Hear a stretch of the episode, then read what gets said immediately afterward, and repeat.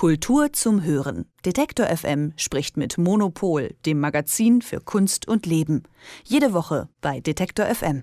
Sie ist da, die September-Ausgabe des Monopol-Magazins. Und äh, darüber spreche ich mit Elke Buhr, der Chefredakteurin. Hallo Elke. Hallo. Eure Titelgeschichte ist der große US-amerikanische Maler Philip Gaston. Der ist endlich in Boston zu sehen mit Philip Gaston Now. Endlich, weil es so einige Aufregungen gab. Was war da los? Vor zwei Jahren äh, war eine große Retrospektive des äh, äh Malers Philipp Gasten ähm, angesetzt. Das ist ein, äh, einer der großen Modernisten des 20. Jahrhunderts, ein äh, jüdischer, äh, Kind jüdischer Einwanderer, Kommunist gewesen, der, dessen eigentliches Skandal in seinem Leben gewesen war, dass er erst abstrakt gemalt hat und dann wieder anfing, gegenständlich zu malen. Darüber konnte man sich früher noch aufregen, über solche Sachen ist heute eigentlich unverständlich, dass die Leute deswegen durchdrehen. Aber vor zwei Jahren äh, gab es eben diese, sollte es diese große Retrospektive geben und ähm, die wurde dann verschoben, weil ähm, die, äh, äh, die Verantwortlichen plötzlich dachten, oh Gott, das gibt Proteste, weil Philipp Gasten hat nämlich ähm, ganz viele so äh, interessante Figuren gemalt, die haben so weiße ähm, Hüte auf und das sind so Kuckucksklan-Figuren und die tauchen in seinen ähm, Gemälden eigentlich auf wie so Comicfiguren, die rauchen Zigarre, die fahren Auto und so weiter. Die malen auch. Das heißt, es gibt so eine Art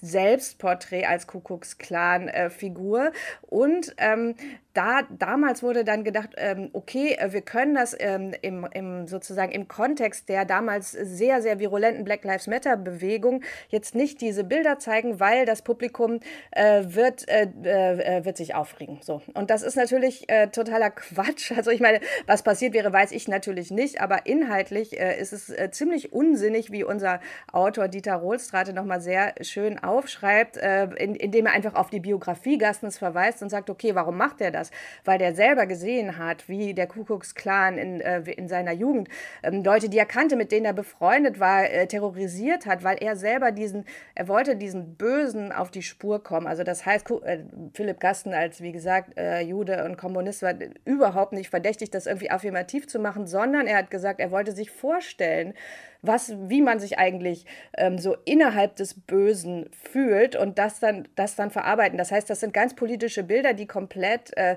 wo man Angst hatte, dass sie falsch verstanden werden, was natürlich dann, äh, wie äh, Dieter Rothstreite schreibt, irgendwie sehr frustriert ist, weil letztlich ist das ja Angst vor Kunst. Also man, man hat dem Publikum nicht zugetraut, dass es äh, mit diesen Bildern klarkommt und jetzt ähm, hat halt die große Tournee angefangen, in, kommt in Boston, die kommt irgendwann nächstes Jahr auch nach Europa in die Tate und ähm, es gibt so ein bisschen Trigger-Warnings. Äh, also das heißt, dass äh, den, den, Leuten dann gesagt wird, Achtung, jetzt kommen die bösen Kuckucksklan-Bilder, äh, äh, beware. Und, ähm, aber ähm, sie ist zu sehen und sie zeigt halt, was für ein fantastisches Werk das ist. War vor allen Dingen so im vorauseilenden Gehorsam, weil es war eigentlich noch gar nichts passiert und die, äh, äh, die Museen dachten halt, es könnte was passieren und da sieht man halt, was passiert, wenn so alle so hysterisch werden, dann wird es halt kompliziert. Die Kunst von Philipp Gasten, die ist in Boston zu sehen. Und von Boston gehen wir jetzt mal rüber zu einem weiteren Leuchtturm. Und zwar steht er in Seoul. Es geht nach Korea, auch in eurem neuen Heft. Was ist da denn los? Ja, das ist halt, äh, finde ich auch total spannend. Ähm, Im September ist zum ersten Mal die Freeze äh, in ähm, Ableger der Freeze in Seoul und ähm, Südkorea wird gerade zu so einem neuen Hongkong. Also in äh, Südkorea sind jetzt ganz viele, sind ganz viele Galerien hingegangen. Das ist total äh, äh die, der ganze Kunstmarkt, äh, der so zwischen Europa, ähm, USA und Asien versucht, die Brücke zu schlagen, versucht das jetzt von, von Südkorea aus, eben weil Hongkong nicht mehr gut funktioniert aus politischen Gründen. Aber aber auch, weil äh, Südkorea einfach kulturell so einen total tollen Auf, äh, Aufschwung ge ähm, gemacht hat. Und dann hab, äh, haben wir nämlich Hans Nieswand gefragt, welcher ähm, bekannter DJ und toller Autor ist, der seit einigen Jahren in Seoul lebt, uns mal zu erklären, warum eigentlich Südkorea gerade so cool ist. Und er hat das ganz toll gemacht. Lesenswert, der Text von Hans Nieswand, ja, über die Kunstszene in Seoul und äh, dem K-Pop. Und dann ist ja noch mehr los. Also man weiß ja schon gar nicht mehr, in welche Richtung man überall hingucken soll. Und dann gibt's noch die DC Open, die auch äh, am ersten Wochenende im September sind, ne? Genau, also das ist das große Galerienwochenende in ähm, Düsseldorf und Köln, wo sich immer die Galerien dort zusammentun und ein gemeinsames Vernissage-Wochenende machen. Drumherum eröffnen ganz viele rheinische Ausstellungen auch. Also das ist spannend. Da haben wir eine Vorschau. Dann äh, sind die ja nicht die einzigen, die jetzt in die Saison starten. Also wir haben auch eine Vorschau auf die Frankfurt Art Experience. Das ist das Wochenende danach, wo die Frankfurter Galerien und Institutionen gemeinsam was machen. Dann gibt es noch im September die Vienna Contemporary und äh, Curated by, also die Messen und Galerieveranstaltungen in Wien.